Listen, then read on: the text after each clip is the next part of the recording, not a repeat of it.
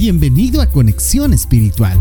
El matrimonio reta a dos personas a unirse y a ser realmente íntimos en las diferentes áreas de la vida, tanto físicas, emocionales y también espirituales.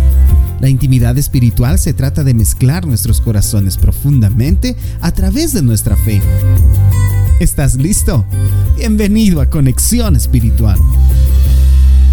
Día 17. El amor lo soporta todo. El amor incondicional que describe la Biblia habla de soportarlo todo, y esto no significa soportar maltrato, infidelidad o violencia psicológica o física. Pero amar sí significa soportar los errores, los defectos y las situaciones difíciles que enfrenta la persona con la que nos comprometimos hasta el final. Cuando nuestro cónyuge está atravesando momentos difíciles, ya sea emocional, mental o físicamente, el amor significa permanecer a su lado a través del dolor y mirar con esperanza hacia el futuro.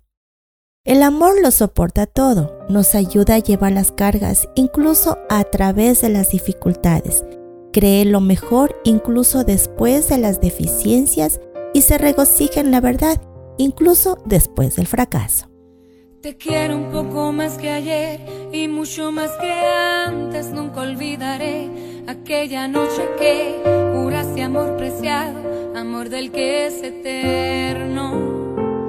Oh, Te amo un poco más que el sol y mucho más que el aire. Mi respiración ya no es tan importante. Cuando estoy contigo, se me olvida que respiro. Contigo puedo ver el aire cuando va deprisa, puedo ver el sol en una noche oscura, puedo ver la luna en la mitad del día.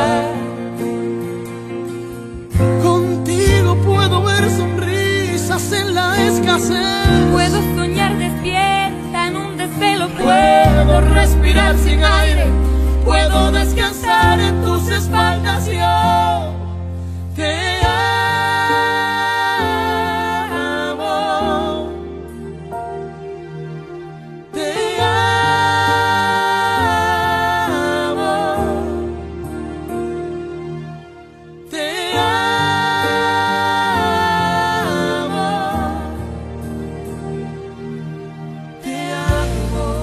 Invito a meditar en las siguientes preguntas para el día de hoy.